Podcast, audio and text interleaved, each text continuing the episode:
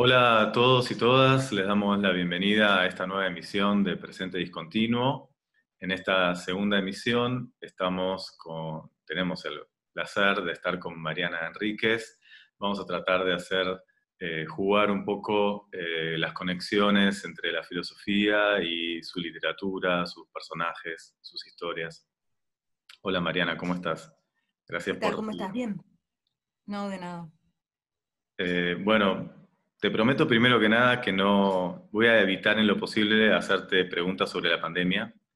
Vamos a tratar de meternos en tu literatura y me gustaría arrancar eh, pensando en algo más general, que eh, es como una observación, me parece atractivo leerte, eh, y es como que en tus personajes y, y en tus historias se transmite una mirada inconformista, eh, inadaptada, felizmente retorcida de esos personajes en relación con la realidad que les toca vivir, como una sospecha, eh, como una actitud de, vislumbrar que las cosas no son tal como se les presentan.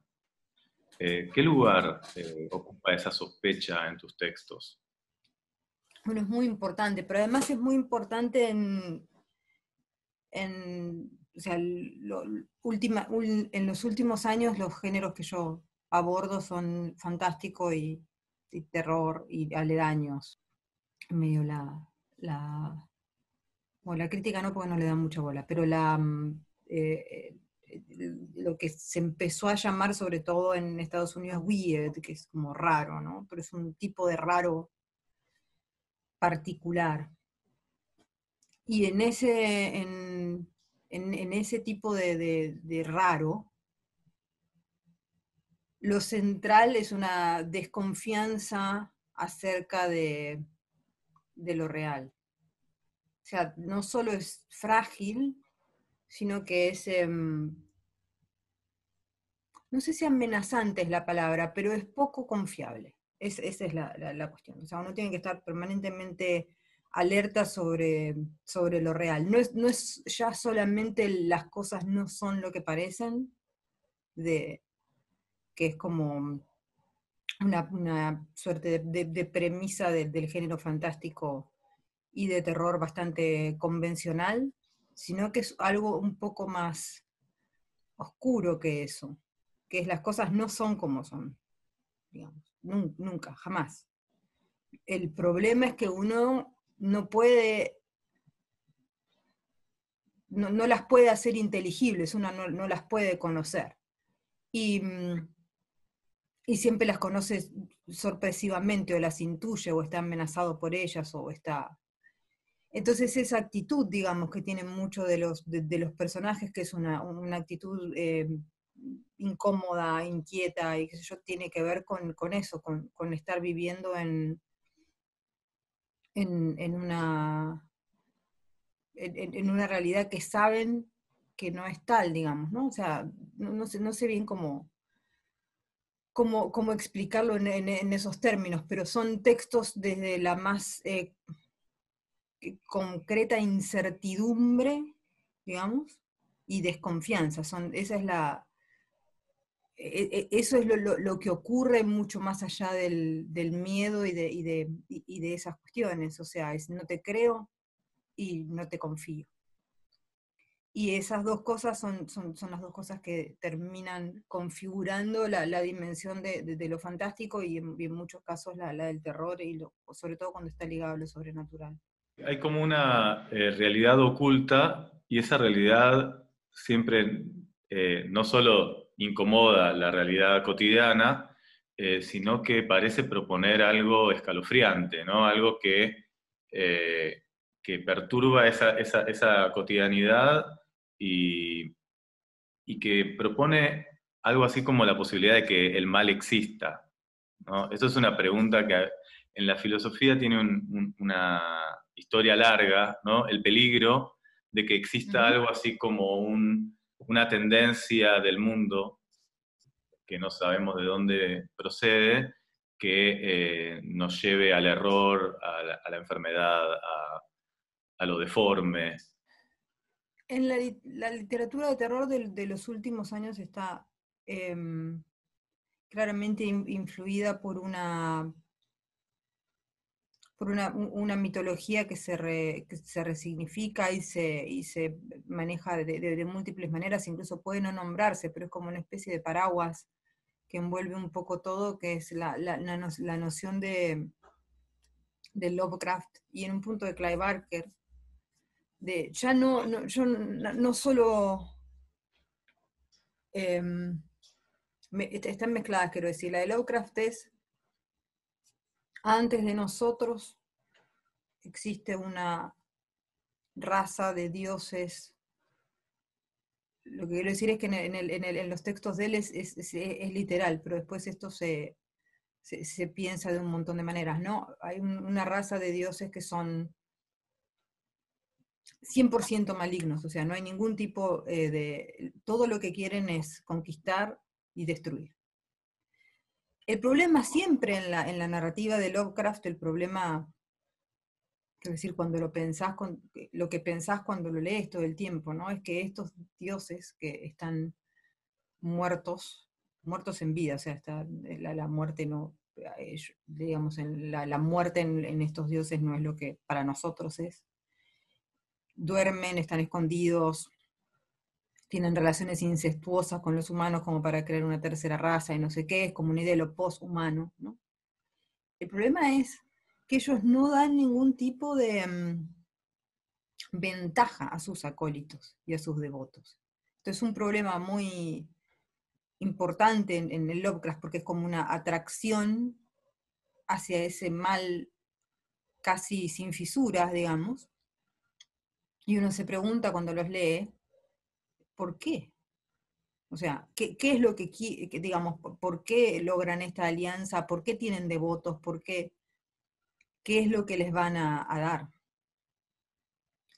Y lo que les van a dar en, muchos casos, hay un escritor llamado Thomas Ligotti que, va un poco por ese lado, es em, esta trascendencia al humano, o sea, los va a convertir en seres que no son humanos y que al no ser humanos están desprendidos de moralidad, afecto, etc. O sea, pasan a, otro lugar, que no, que no, es, que no es, un, que es un lugar, em, sí, del mal, pero donde están desprendidos de, lo emocional, que, supongo que es algo que a Lovecraft lo, lo tranquilizaría mucho porque él odiaba relacionarse con la gente y tenía como gravísimos problemas de, afectivo, digamos. Entonces, eh, como una especie de, sueño de él era este. Eh, eso por un lado. Y luego está la cuestión de, de, de, Kai Barker. Te, lo cito con, escritores porque son como un poco como se puede entender la, la configuración de, de cómo se está escribiendo y de dónde, desde dónde se está escribiendo en muchos casos actualmente. Barker lo que plantea es una atracción hacia, hacia el mal, el dolor, la etcétera, desde el deseo, o sea, desde el deseo erótico. Eh, entonces, si vos pensás en un texto como The Hellbound Heart, que la, peli es, que está, está buena, es un poco complicada en tanto efectos, pero es súper icónica, que es Hellraiser. Todo ese, el mal que van a buscar los, los protagonistas, la clave es que es eso, lo van a buscar. O sea, el, trío de, de personajes eh, malignos, eh, pero no solo malignos, sino este, torturadores que viven en el, en el infierno, etcétera, que son como una, una especie de, no sé, de, de eh, sadomasoquistas eh, eh, satánicos e inmortales, son dioses, digamos, ¿no? Pero son dioses de ese tipo. Ellos no vienen si uno no los busca. Yo pensaba cuánto vos buscas también eso, por, qué, dónde encontrás vos tu atracción, o si te sentís eh, convocada a ello, a hablar de estos temas? ¿Qué es lo que estás de algún modo buscando en, esa, en ese desentrañar algo que está ahí oculto, que parece decir algo fuerte sobre nuestra experiencia? Yo no sé si eso es tan analizable. En general pienso que no todo es tan eh, analizable y que uno no tiene siempre tan claro por qué busca ciertas cosas o por qué lo atraen ciertas cosas y además me parece que eso está bien, porque me parece que, si lo sabe hay un porcentaje del impulso literario, del impulso creativo que es misterioso y que si uno, eh, digamos, tiene demasiado claro consigo mismo por qué está interesado o por qué está escribiendo sobre, ciertas cosas y lo racionaliza demasiado, digamos, ¿no? O no, no sé si racionaliza la palabra, pero lo tiene súper claro, después los textos que va, que va a hacer son, son textos que tienen una certeza que es una trampa porque no, porque no va a funcionar, digamos, porque no va a estar ahí en, el texto la, propia incertidumbre del autor y las propias preguntas del autor. Así que, ¿qué estoy buscando ahí? Yo no tengo ni idea. Digamos, ni siquiera sé si estoy buscando algo, digamos, lo que estoy, este, e, es un terreno que estoy explorando de alguna manera. Que es diferente eso. Y, no sé si voy a encontrar algo ahí o no. Hay justamente una, eh, hay una frase famosa de Nietzsche que es, eh, bastante fuerte, me acuerdo, la primera vez que la leí me impactó mucho, no sé, tenía 20 años, sin crueldad no hay fiesta. Aparece en la genealogía de la moral de Nietzsche un texto súper emblemático contra la moral judeocristiana y, y lo que plantea es eso, ¿no? es una mirada oblicua que dice detrás de toda, de, toda calma y, de, toda de todo festejo, de toda sensación, incluso de felicidad, hay eh, crueldad. Y en ese punto incluso plantea que si no fuera por los sacerdotes, la vida, él habla de la venganza, los sacerdotes que inventaron la moral eh, y, de algún modo nos arruinaron la vida, ¿no? Eh, pero mm. si no fuera por ellos, la vida sería aburridísima. La vida se ha vuelto interesante gracias a eso. Siento que algo de eso está en tus textos. Sí, pero además esto me parece que no solo está en los textos, sino está en nuestra vida cotidiana.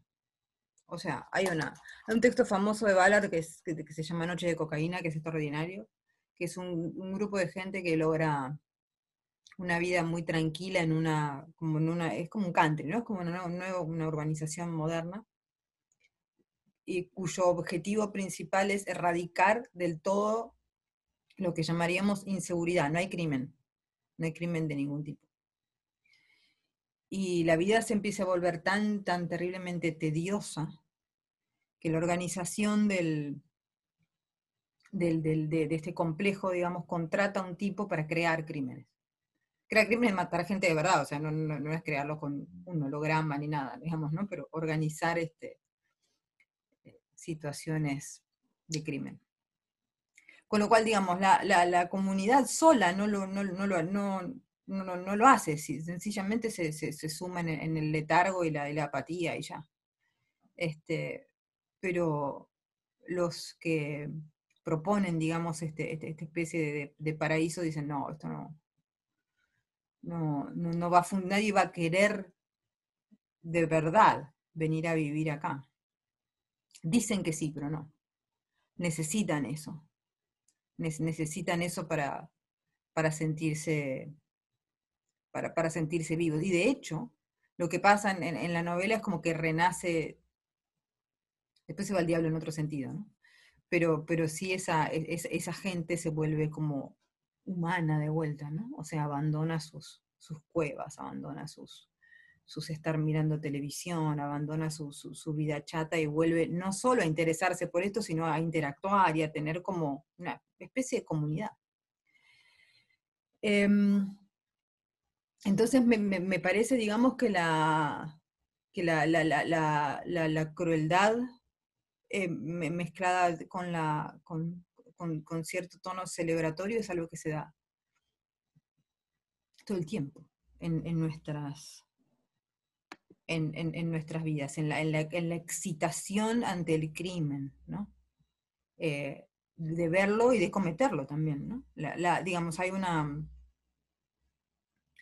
hay, eh, hay, por supuesto una, atracción con eso. Hace poco un amigo me dijo, estaba investigando la violencia en, El Salvador y algunos casos puntuales de violencia de, pandillas en Salvador y en, creo que en Guatemala, no recuerdo, y relacionadas con, con narcos del, del sur de México.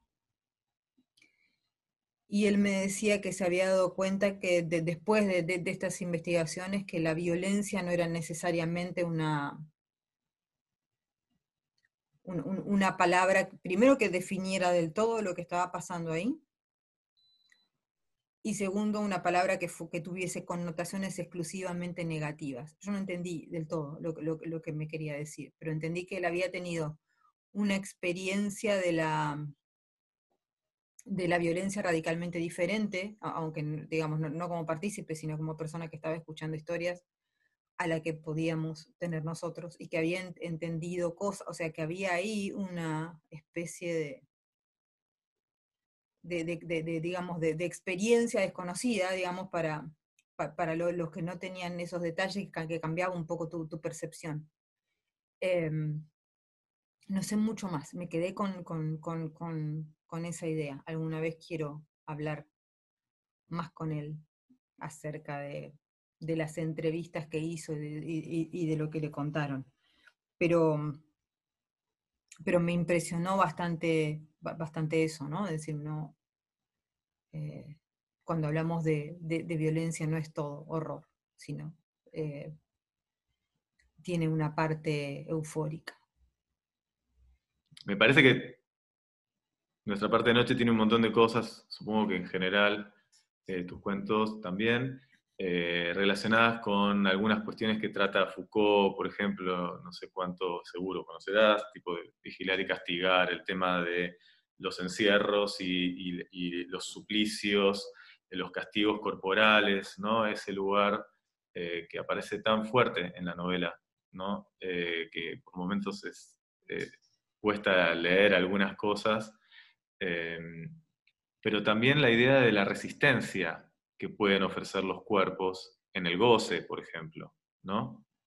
Em, no sé, me parece que ahí hay un tema muy interesante que vos siempre, siempre buscás remarcar, ¿no? El lugar del cuerpo como un lugar de lucha, de conflicto.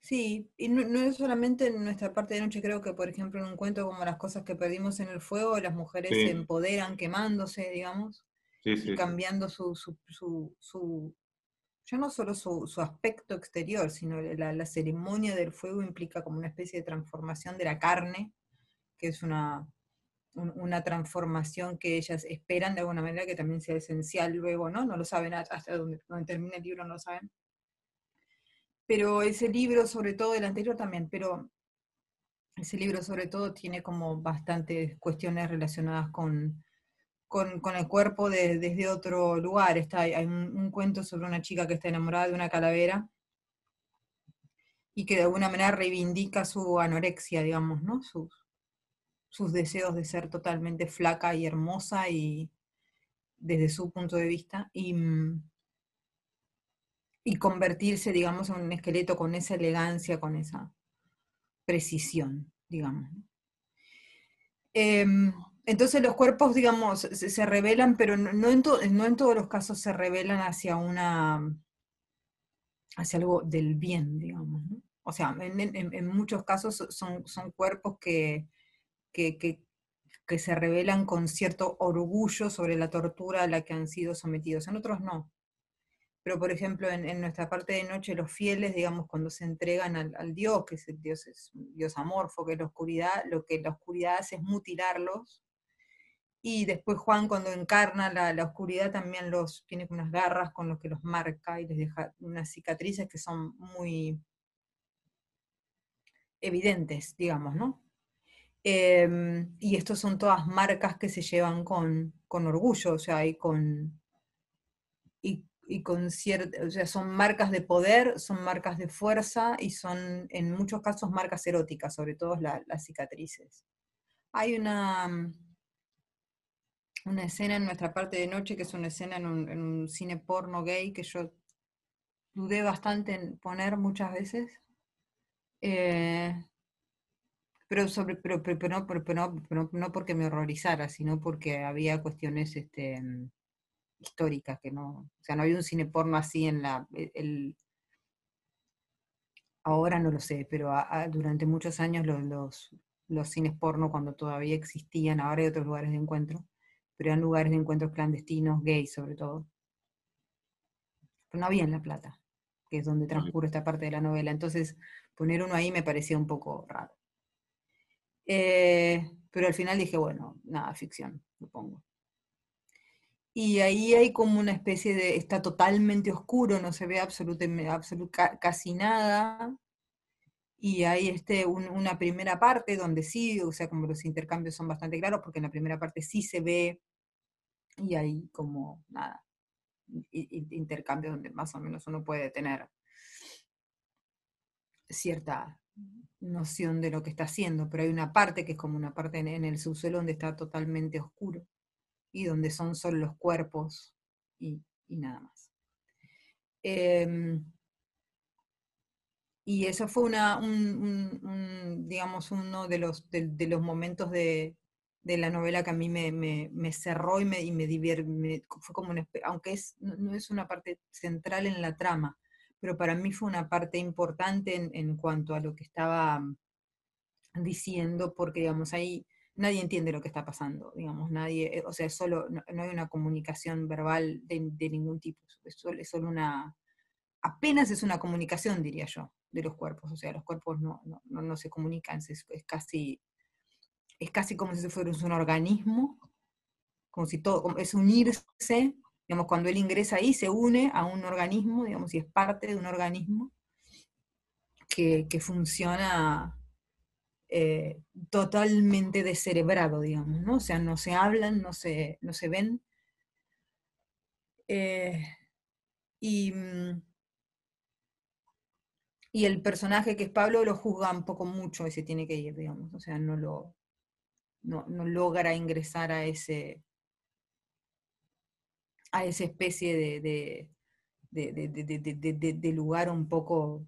Eh, Perturbador. es como, me hizo acordar un poco cuando lo escribía, cuando escribía las mujeres que se queman, digamos, ¿no? O sea, como, un, como un lugar donde cambia el cuerpo, es un, o sea, es, los cuerpos pasan a ser otra cosa, o sea, en el, en el caso de, de, las mujeres ya no pasan quizás a ser o sea, trascienden, digamos, y acá también ese como ese descenso hacia ese lugar donde están todos los cuerpos, es, también es una especie de transformación, digamos.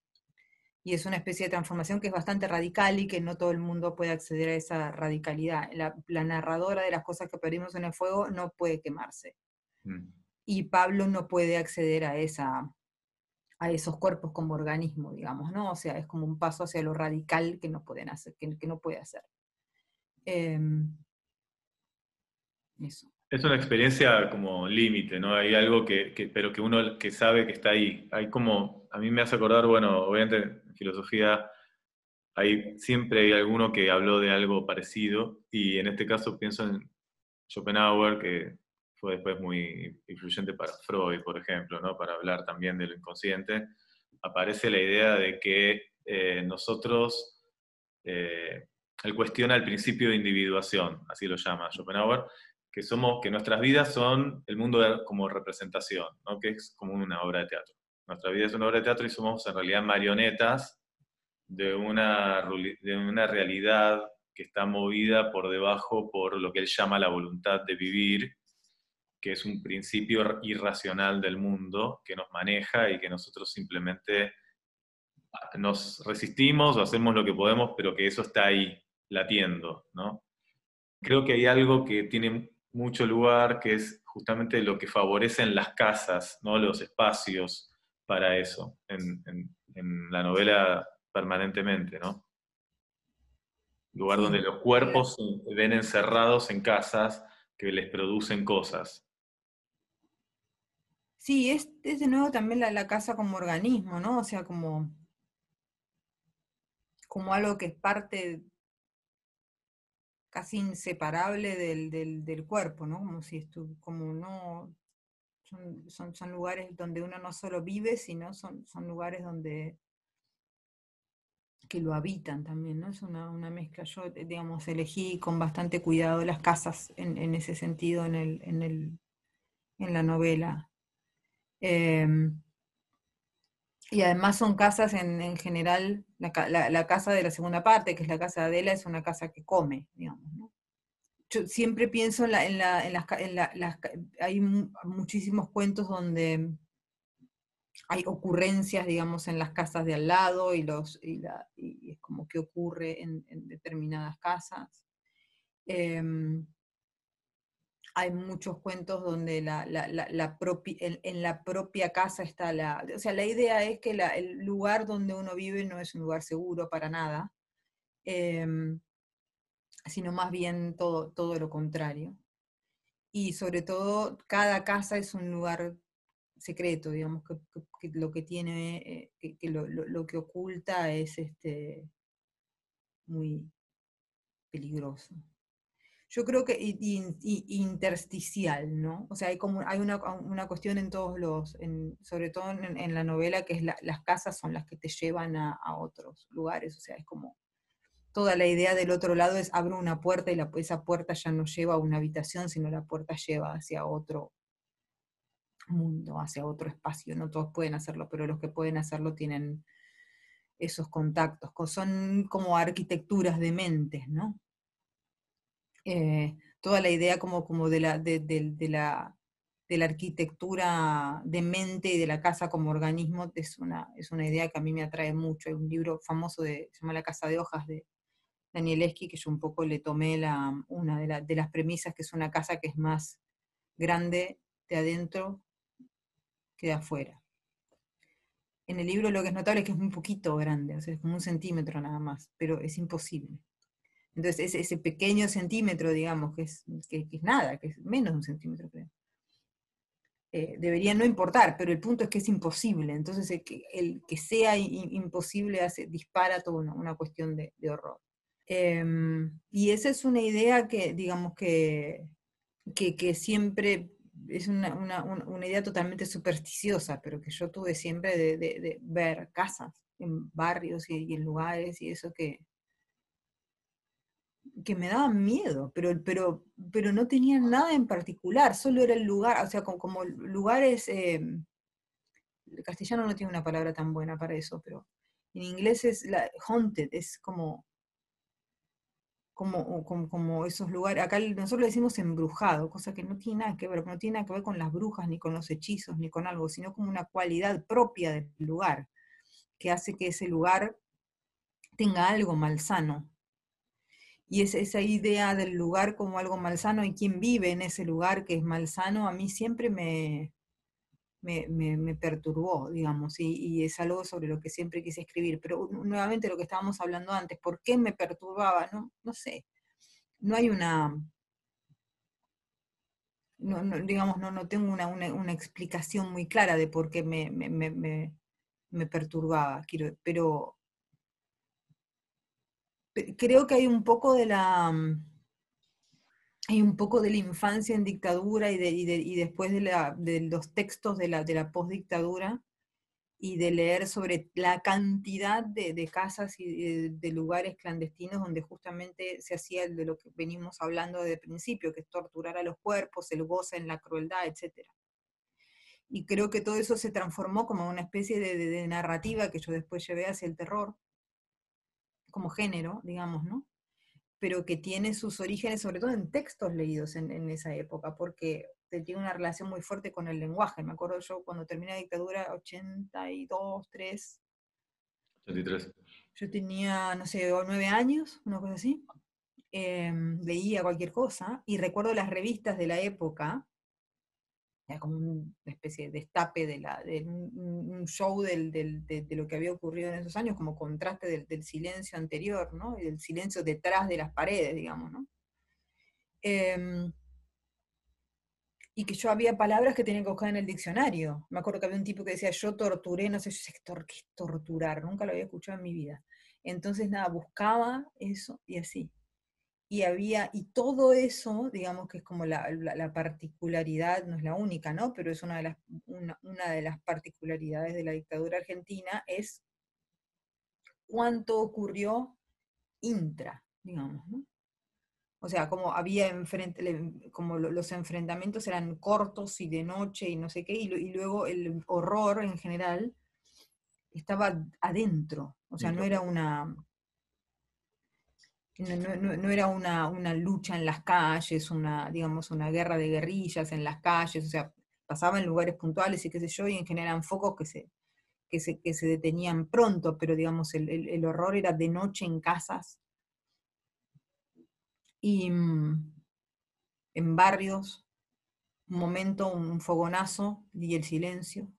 Y creo que todo eso a mí me, como, como narrativa del, del horror me, me, marcó bastante, o sea, lo, lo, suficiente como para que después casi todo lo que escribo en, terror pueda ser de alguna manera relacionado con cuestiones que tienen que ver con la, con, con la violencia política, y no solo, sino con los años después, con toda la narrativa acerca de la violencia política, que quizás fue incluso más influyente, porque yo en los años de la violencia política era un niño, así que lo único que, que recibí fue como la, la ansiedad y el miedo de los demás, pero por suerte no, recibí ninguna violencia física directa. Perdón, ahí, hay algo que me parece interesante. Eh, yo tenemos más o menos la misma edad eh, y, viví eso, que está, lo conozco bien, esta idea de descubrir de pronto todo esto, yo tenía un poco más que vos, y, y, y ese destaparse un mundo que desconocías, porque estaba encerrado, ¿no?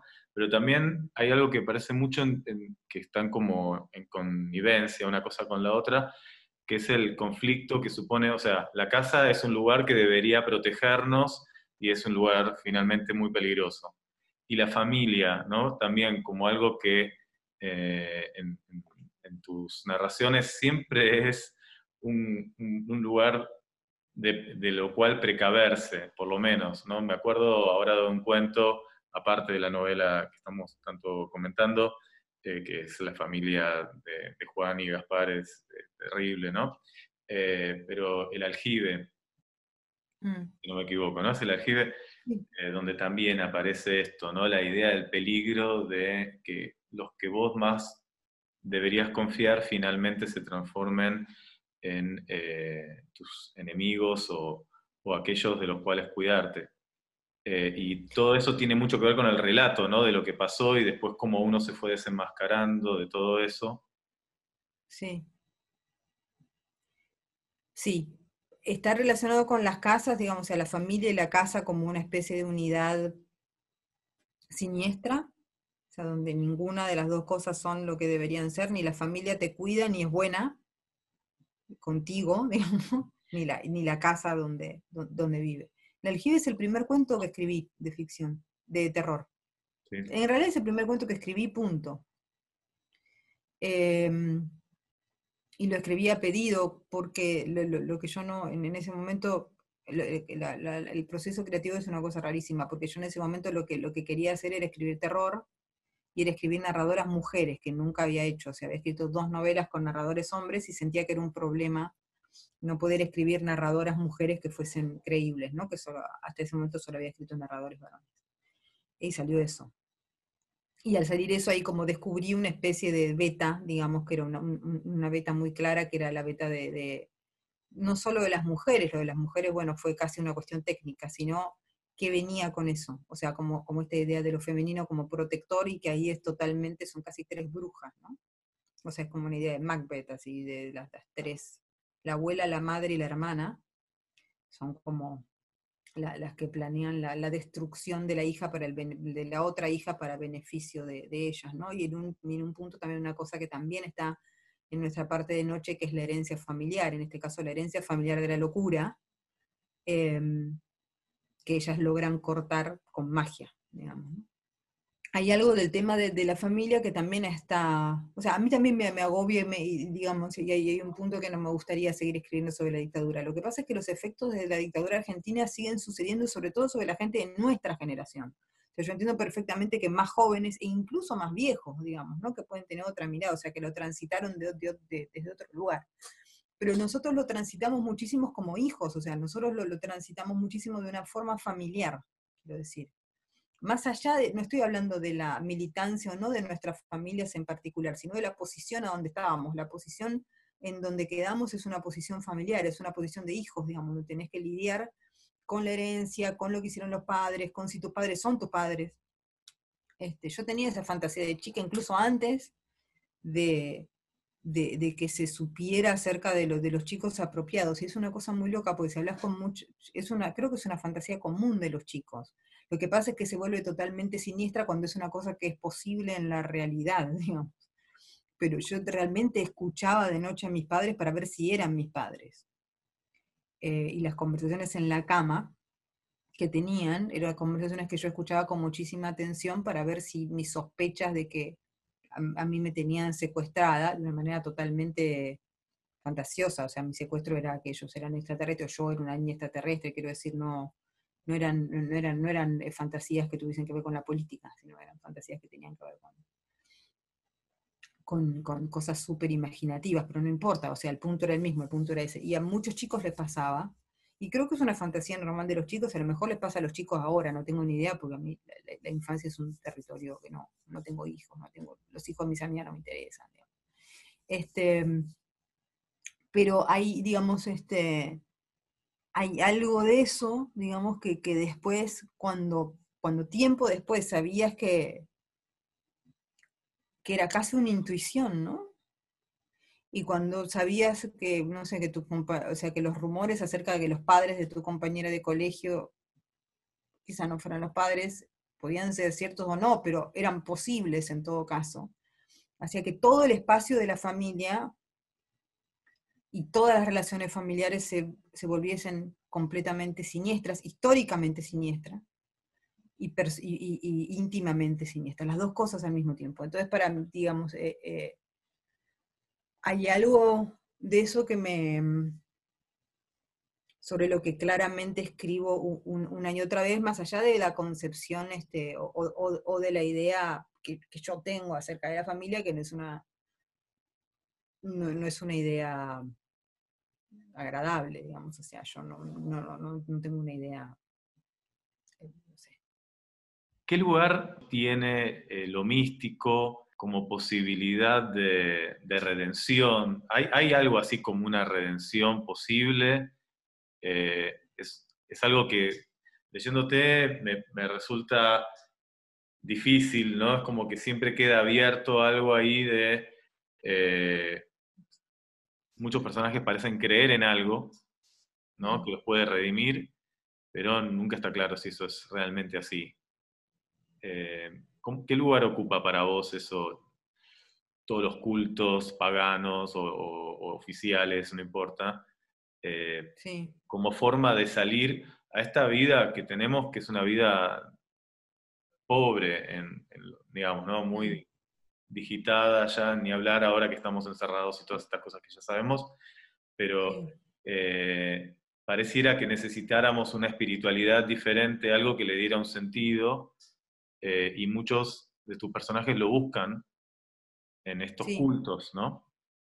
Lo que pasa es que, lo, digamos, lo que, lo que buscan en, estos cultos sí es, es, algo que tiene una apariencia de espiritualidad, pero finalmente el objetivo final es un objetivo carnal, o sea, lo que ellos quieren continuar es con el cuerpo, en este plan. O sea, no, están buscando una especie de trascendencia espiritual como puede ser en, otras religiones, digamos, este, el alma, lo que quieras. Este, una iluminación, sino casi todo lo contrario, una iluminación, una cuestión vampírica, o sea, la, persistencia del cuerpo en este plano, este, porque en el fondo, a pesar de que, sobre todo en la orden, ¿no? A pesar de que son creyentes, no lo son hay una, cita de Bioy en la, en que está en el, está en la, Bioy Casares, que está en la, en la invención de Morel, que es casi, ¿no? Una novela hiper famosa que, dice algo así como que qué sentido tiene la, la trascendencia si el cuerpo no puede recordarlo. O sea, lo que para nosotros hacia lo que debemos ir es hacia sostener la conciencia en este plano, seguir siendo nosotros mismos, o sea, nuevamente estamos hablando de lo de antes, tener nuestra identidad por tiempo indeterminado en este plano, que es el plano que nos gusta, pero no ir a otro. O sea, en, ese sentido es gente que sí cree, supongo, supongo porque realmente no lo sé del todo, sí cree en otros planos de, existencia, pero no en una existencia que no implique la, conciencia y la permanencia de la, de la, conciencia. O sea, yo puedo cambiar de cuerpo, puedo ir al cuerpo del que está al lado, pero eso soy yo. Sigo siendo Mariana. Si no, no tiene sentido la vida eterna. Eso no es la vida eterna. Em, entonces, digamos, hay, hay algo de, en lo que ellos creen que para mí no es un sentimiento religioso, para nada. Cuando eh, tenemos esta, situación, ¿no? De que no podemos em, de, dejar de estar aferrados a un cuerpo, ese cuerpo que nos da una identidad. ¿Cómo lo pensás a esto en relación a, algo que en la filosofía se está discutiendo mucho últimamente, ¿no? que es, más allá de que ahora está encima exacerbado por eh, las cuarentenas, eh, por, la sumisación de la vida que nos contiene en este momento a, vos y a mí también, eh, más allá de que ahora estamos en este instante así, esto viene ocurriendo hace mucho tiempo y parece que en un futuro cada vez más cercano o ya presente, eh, va, tomando más nuestra vida, ¿no? Una vida que se vuelve cada vez más virtual y menos corporal. Eh, ¿qué, significaría este avance de lo digital eh, en relación a la identidad, ¿no? a la posibilidad de sostener una identidad? ¿Es un problema? ¿Tal vez es una salvación eso? Liberarse de la propia identidad. Yo creo que la, diseminación de la identidad que, puede, mm, que puede provocar lo, digital me resulta muy interesante. O sea, no, no, me da, a ver, es bastante tenebroso, eh, porque finalmente nunca sabes con quién estás hablando, de verdad. Incluso ahora, en, esta, en esta charla. O sea, yo tranquilamente puedo ser un holograma de Mariana, mientras Mariana está cocinando. Si yo tuviera la, la habilidad para hacerlo, ¿no? O sea, la, habilidad para, para digamos, para, para, para, para que esta conversación la esté sosteniendo mi marido, por ejemplo, con un programa especial que imita mi voz y mi aspecto físico. Em, esto no, bueno, ahora es posible para, cierta gente, digamos, que tiene las capacidades técnicas, pero en general para el común de la gente no es posible, pero lo va a hacer. O sea, va a haber programas que, imiten voz, que imiten cuerpos, que imiten imágenes, y, creo que va a llegar un, momento en el que en el mundo virtual realmente vos no sepas con quién estás hablando. Em, a mí me parece fascinante, o sea, me parece fascinante la, diseminación y multiplicación de identidades me parece fascinante. Directamente me parece fascinante que en Argentina haya más celulares que personas, por ejemplo. O sea, ¿para qué necesitas más celulares? O sea, incluso como la excusa esto de uno es para el trabajo y otra es para el... O sea, no... Para el trabajo vos podés establecer como otros límites, ¿no? O sea, es como lo que vos tenés ahí, al tener dos celulares tenés dos personas, digamos porque para el trabajo puedes tener el mismo número y, establecer otros límites, o sea, toda la idea, digamos, de tener el celular del trabajo, el celular de la familia, el celular del amante, el celular donde tengo los juegos y qué sé yo, ahí ya en, eso mismo lo que tenés son cuatro personas diferentes. Em, porque creo que el, el, celular es de lo más cyborg que hay, es como una especie de extensión de la mano, o sea, es como es un cerebro en la mano, ya, o sea, ya, ya, en este momento somos dos personas.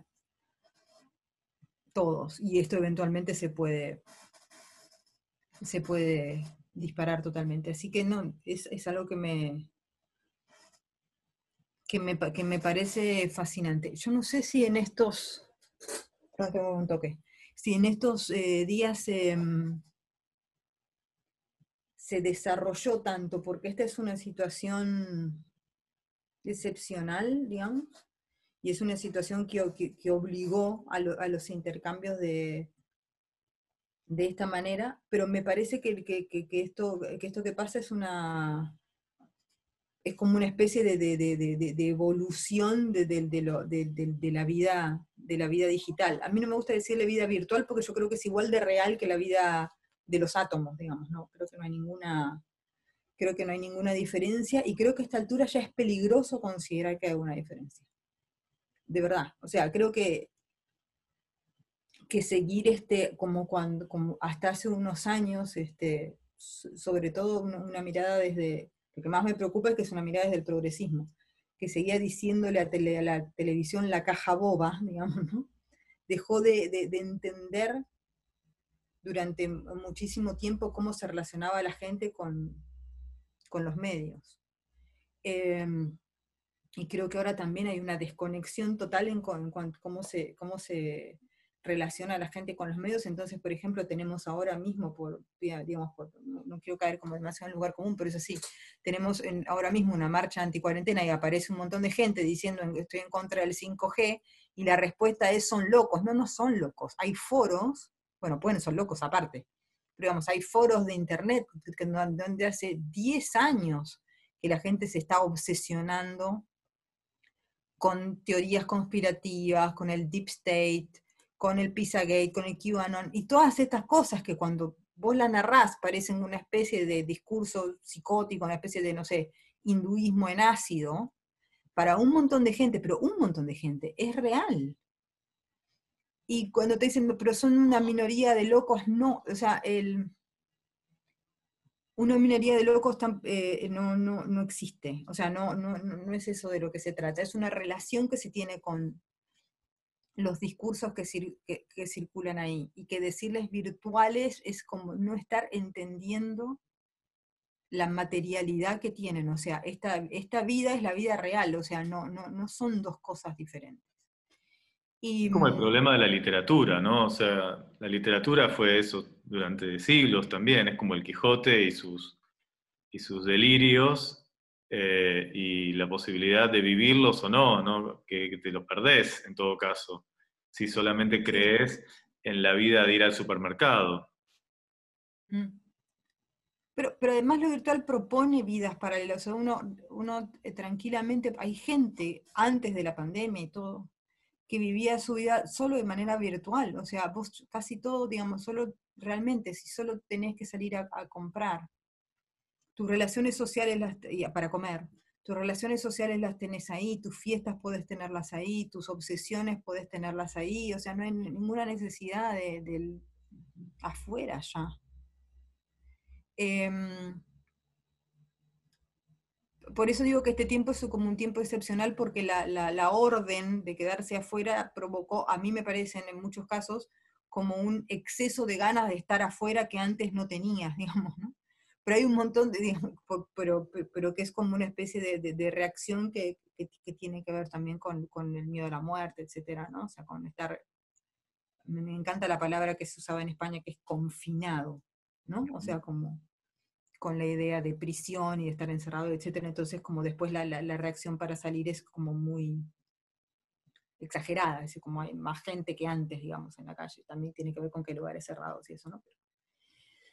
Este, y tenés un me parece que es una situación excepcional. ¿eh? Tenés un cuento que es anterior a la pandemia, por supuesto, que eh, creo que es en las cosas que perdimos en el fuego. Verde, rojo, eh, no me acuerdo. Anaranjado, sí, porque son los tres estados del Gmail, que ahora ya quedaron antiguos. Todo lo, que es terrible de trabajar con la tecnología es que en dos meses fue. Te pasa y te lo olvidas.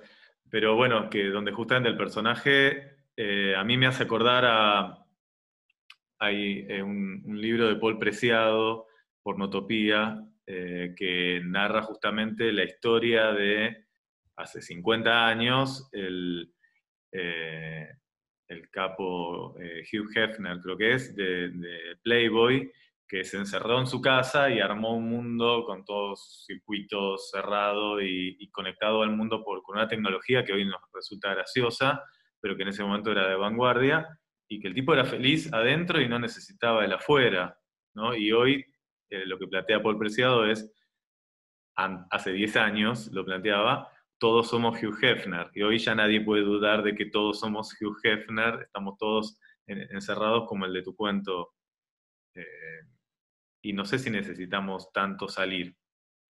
Escuché que vos decías, a mí no me afecta tanto el encierro, de hecho. No, no. De hecho, el, encierro es, lo, es lo, lo, que menos me afecta, o sea, lo que, lo que más me afecta es la, como la, sensación de, de, la fuera hostil, digamos, ¿no? O sea, de, de, la, de la fuera hostil porque de, de, la fuera el contagio, de la fuera la muerte, de la fuera la vida diferente, o sea, acá adentro no se nota tanto la vida diferente, cuando salís sí. Cuando, cuando, cuando, cuando salís es como una especie de, no sé cómo está ahora con los bares abiertos y tal, pero de todas maneras hay como una especie de, de, peligro latente o de desafío al peligro, que es lo mismo. O sea, que, te, que te, hace ver el, que, te, que, te, hace sentir la, como la, la, vibración del, del peligro, ¿no? Este, pero, pero por eso digo, esto es como una, es una, una situación inesperada y totalmente disruptiva, pero hacia donde iba hace un año y medio atrás, digamos. naturalmente, la cuestión es, era, es una cuestión de autosuficiencia en el, en, el, en el encierro, o sea, tu relación con, con la pantalla era una, una, una, relación donde casi todo estaba satisfecho, digamos, en, en muchos sentidos. Y, mm, y lo ves, por ejemplo, en, cuestiones que, son como inimaginables, como los gamers, por ejemplo, los gamers en, las competencias de jugadores, por ejemplo, ¿no? Los chicos que son los jugadores como muy avanzados que no se pueden levantar, porque si se levantan pierden, digamos, o se atrasan, y juegan con pañales, ¿no? Porque si tienen así pueden, eh, tienen ganas de hacer pisos, eh, juegan con pañales.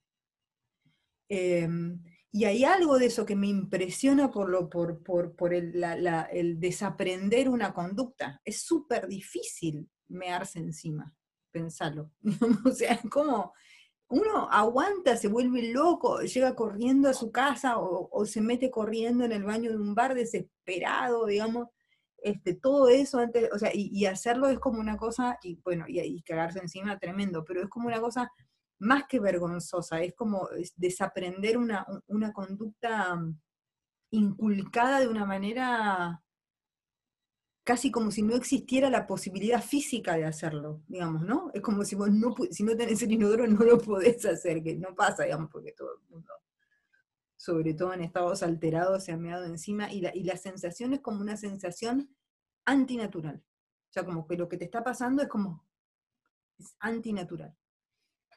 De hecho, es una cosa que pasa mucho en, películas de terror. El primer signo de posesión de Regan en El Exorcista es que se hace pis ella en una fiesta, que es una vergüenza total y la madre la saca a la niña que se hizo. O sea, perder el control de esfínteres es, como, como si fuese un, paso hacia lo,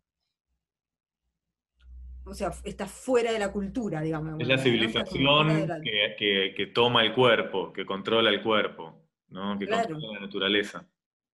Claro. Y estos chicos, digamos, lo que, lo, que lograron es, es, eh, es, como un logro que a mí me parece más importante que el logro de, ser un campeón de game, de, videojuegos, o sea, poder estar sentados ahí, hacer sus necesidades en pañales, como desaprendiendo una, conducta de 20 años. Em, son como cambios en el cuerpo, cambios físicos, digamos, de una, de, una, de una profundidad eh, impactante.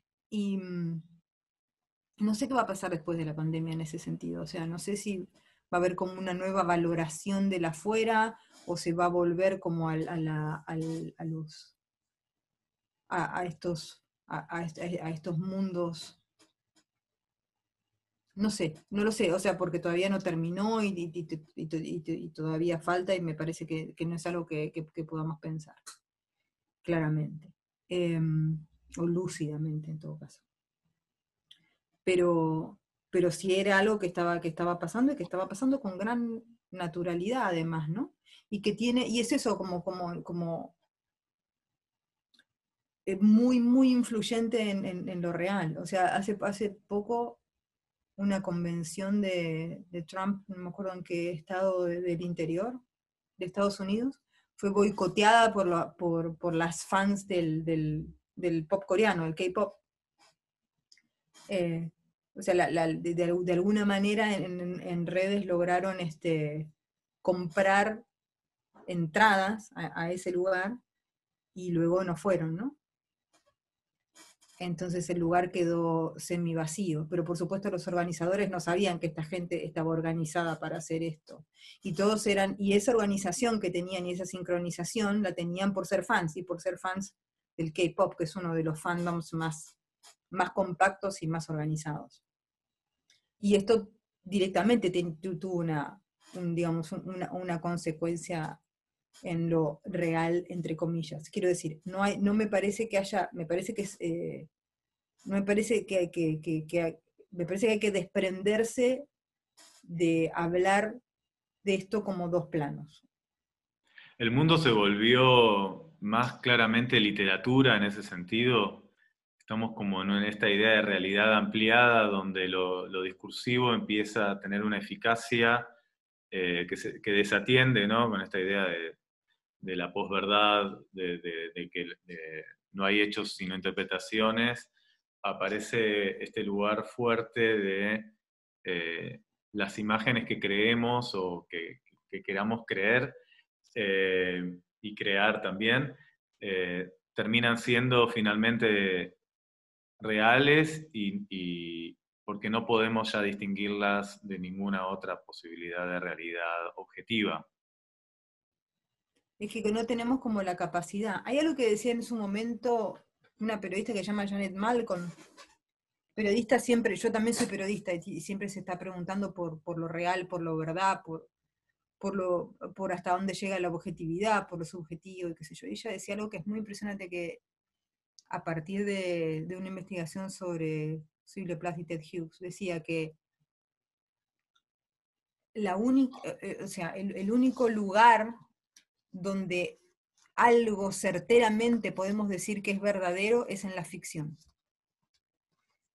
Porque en la ficción el autor es el que impone lo que es verdadero. O sea, el autor es el que dice, este tipo mide un metro ochenta, es, moreno y tiene tres hijos, y es así.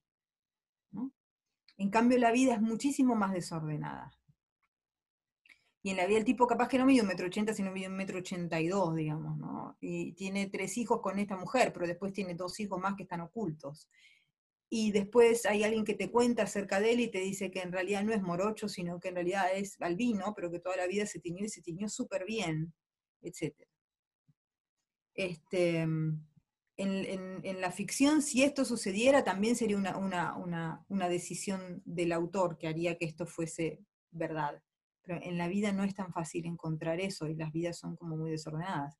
Entonces eso hace que para el periodista, que la intención del periodista es estar lo más cerca de la verdad o, de lo real, esa tarea es una tarea totalmente imposible. Entonces es...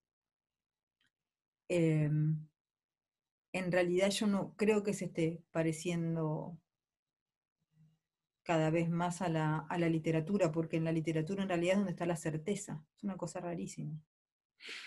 Em, y lo confiable, si querés. O sea, ahí hay un autor que dijo esto es así y te contó la historia así y termina así y es así, digamos, ¿no? Y en la, y en la vida está pasa como, la vida es la confusión total, en general, y en este momento es aún más confusa porque los, discursos sobre, sobre lo real son totalmente confusos.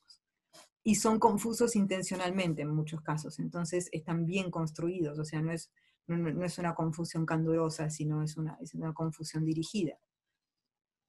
Entonces eh, hace que sea todavía más complejo porque, digamos, uno lo, lo, lo, candoroso lo entiende mejor, o sea, dice, ah, me se equivocó, ah, mira, mintió, o sea, hay como una explicación.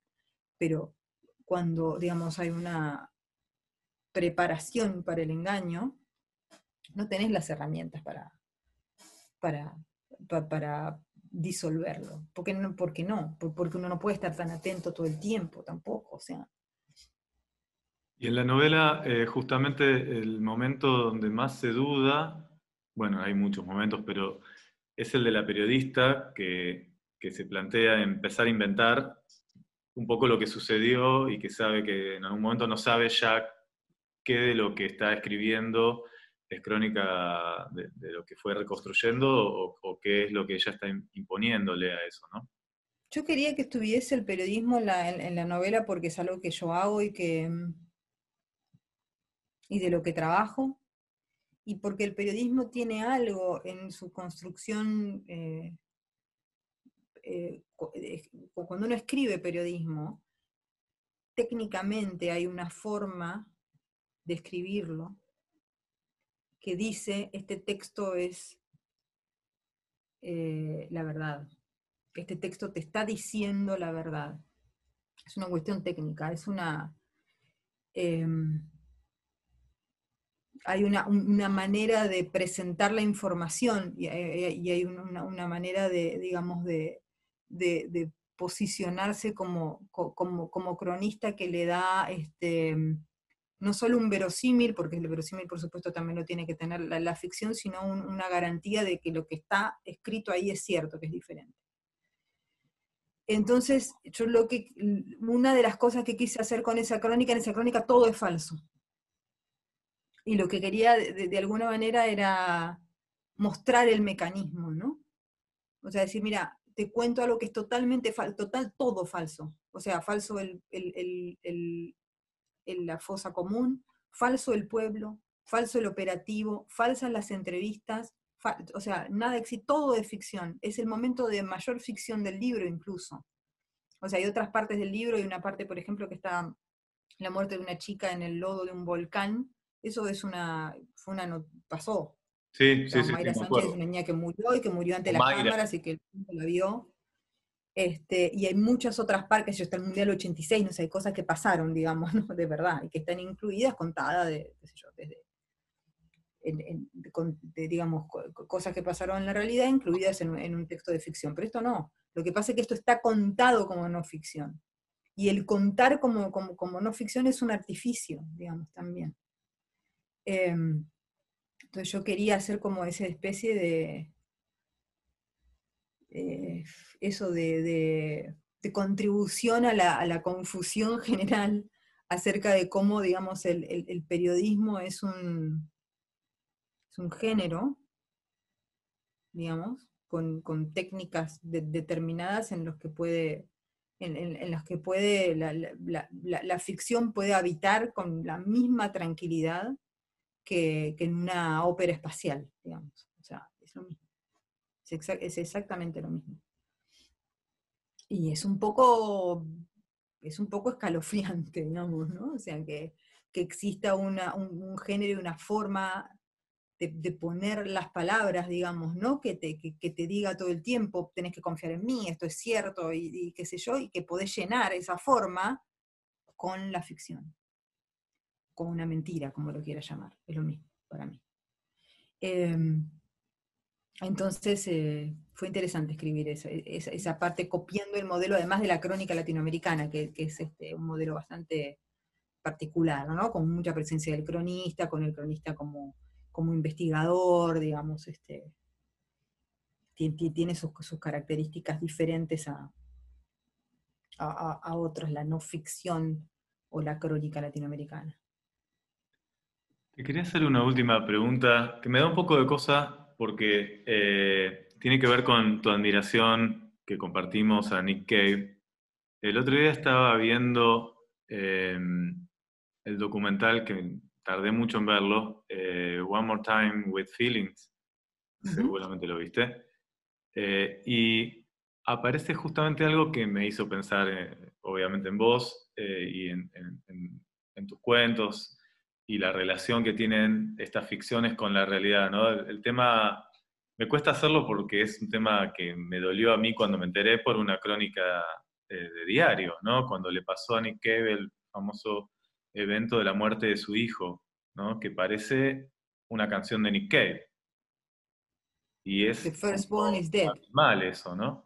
¿Qué, te pasó a vos cuando te enteraste de eso? ¿Cómo lo pensás ahora? Ahí lo tratan, ¿no? En este documental él habla varias veces de eso Sí, yo, lo, vi en un avión, una cosa rarísima. Este, mm, después lo, después lo, compré y lo tengo, pero quiero decir, fue una cosa rara verlo en un avión porque lloré. Yo siempre lloro, lloré con La La Land en un avión.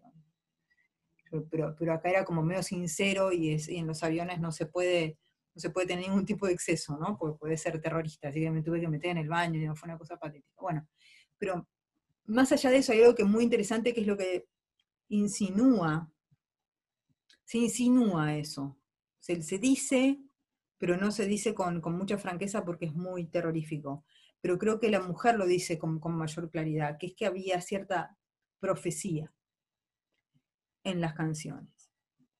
Como si, digamos, como si él hubiese estado escribiendo sobre este evento hace muchos años y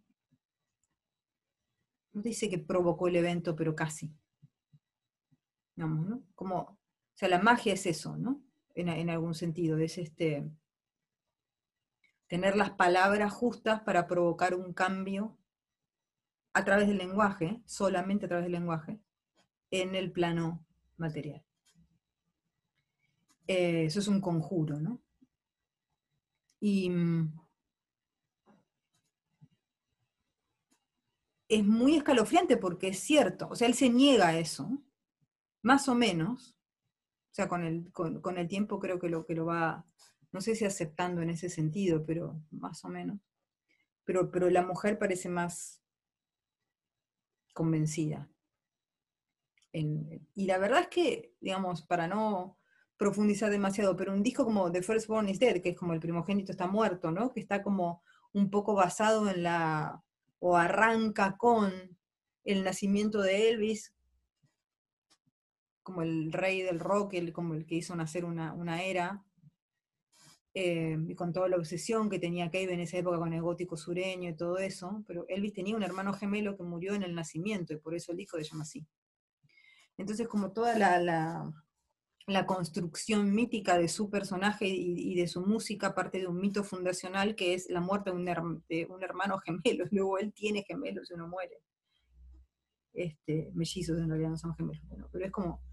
Y hay un texto anterior que se llama La canción de la bolsa del mareo, en, castellano es una traducción especialmente fea, pero es de Sick Back Song, que es, así porque son textos como que él escribía en aviones en la, en la bolsita que te ponen en el avión por, por, si, por si te mareas y vomitas. Y todo el tiempo él habla de cuando él es joven, chiquito, adolescente, en su pueblo, en Wangarata, en, en, Australia, y cómo tenía, tenía un amigo en esa época que se cayó de un puente en el que jugaban, se tiró, no me acuerdo, se murió, y que él tenía una relación también como bastante simbiótica con este chico, y que siempre le había quedado como una culpa de sobreviviente de por qué había sido ese chico, el que se cayó y se tiró y no él, y él el que pudo salir de Wangarata y convertirse como una especie de estrella musical. Y esto fue escrito antes también de la muerte de su hijo. Y su hijo se cayó también de un risco, digamos. Este, es un texto espeluznante en ese sentido, porque nuevamente es eso es lo que está diciendo ella, es un texto que, de, profecía. Em, a mí en, ese sentido me parece muy, muy, impresionante lo que pasó. Y muy, como una forma muy cruel de entrar como una cosa que a mí me obsesiona especialmente, que es como el panteón de los músicos de rock, ¿no? O sea, Cave también como Johnny Cash. O sea, Johnny Cash es un, es un artista muchísimo más este, político en muchos sentidos, pero, pero sí tiene como esa cosa un poco de el hombre de negro, ¿no? La voz profunda, etc. Y Cash también tiene un hermano que de chico muere en circunstancias espantosas, creo que el niño era un, bueno, un momento donde los chicos trabajaban, ¿no? Em, cometió un error y una sierra eléctrica lo, lo abre al medio, no lo pueden ni llevar al médico porque no tienen dinero y mueren en una casucha que tienen en Arkansas. Y esa muerte terrible de alguna manera lo marcó. Johnny Cash no tenía ni nombre en esa época, el que se llamaba John era su hermano, muerto. A él le habían puesto J.R. nada más porque no se les había ocurrido un nombre y le pusieron así y después ir a, a cambiárselo en el registro civil, que quién sabe dónde quedaba, era como una complicación y él de alguna manera toma la identidad del hermano. Entonces, toda esta cuestión de, digamos, de, de, de, especies de, mitos fundacionales que él le haya pasado porque de alguna manera lo haya, lo buscó, si querés, em, tiene algo de lo, de lo profético del arte, digamos, ¿no? Y de lo profético de la, de la literatura, del arte en general, del, pero, pero de la música como ritual, ¿no? Como, como, como convocar algo, eh, como jugar con energías y con fuerzas que a lo mejor habría que haber dejado tranquilas. Lo que él está haciendo después con, con, eso y con su duelo me parece impresionante como, como respuesta a eso, porque me parece que de alguna manera lo, reconoce sobre todo en el último disco en Ghosting, que es un disco totalmente, es como una misa de muertos, ¿no? Es una especie de, intento de comunicación muy, muy, muy, muy extraño. Yo no sé si todavía se entendió bien, digamos, ¿no? El nivel de extrañeza de ese, de, ese disco como, como texto. Pero, pero sí, me, parece una, una, entrada en lo, en lo mítico de lo, lo, más cruel, digamos. Hemos hablado de tantas cosas y, esto último tiene una atmósfera que queda así como flotando para mí. Eh, escuchar, ¿no? recordar todo eso también y, cómo lo contás vos, eh, que ya me da miedo a mí personalmente. Y, eh, y me gusta quedarme con esta sensación también para terminar ¿no? esta confusión de los niveles de las realidades del relato de la canción y, de lo que nos pasa a nosotros con todo eso. Te agradezco un montón eh, esta charla, que espero que para todos los que la escuchen sea tan atractiva como para mí. Y bueno, me, me agradó un montón que, que te explayaras así. Bueno, muchas gracias Germán, gracias por hacerme pensar a esta hora de la mañana. Ahora me voy a comer. De nada. Bueno, muchas gracias y gracias a todos. La seguimos en la próxima emisión. Esto fue Presente Discontinuo. Seguí a Fundación Andreani en las redes para conocer los nuevos lanzamientos. Podés encontrarnos en Instagram como arroba Fundación Andreani. Para nuestro contenido audiovisual, seguinos en youtube.com barra Fundación y en Facebook y LinkedIn como Fundación Andreani. Gracias por escuchar.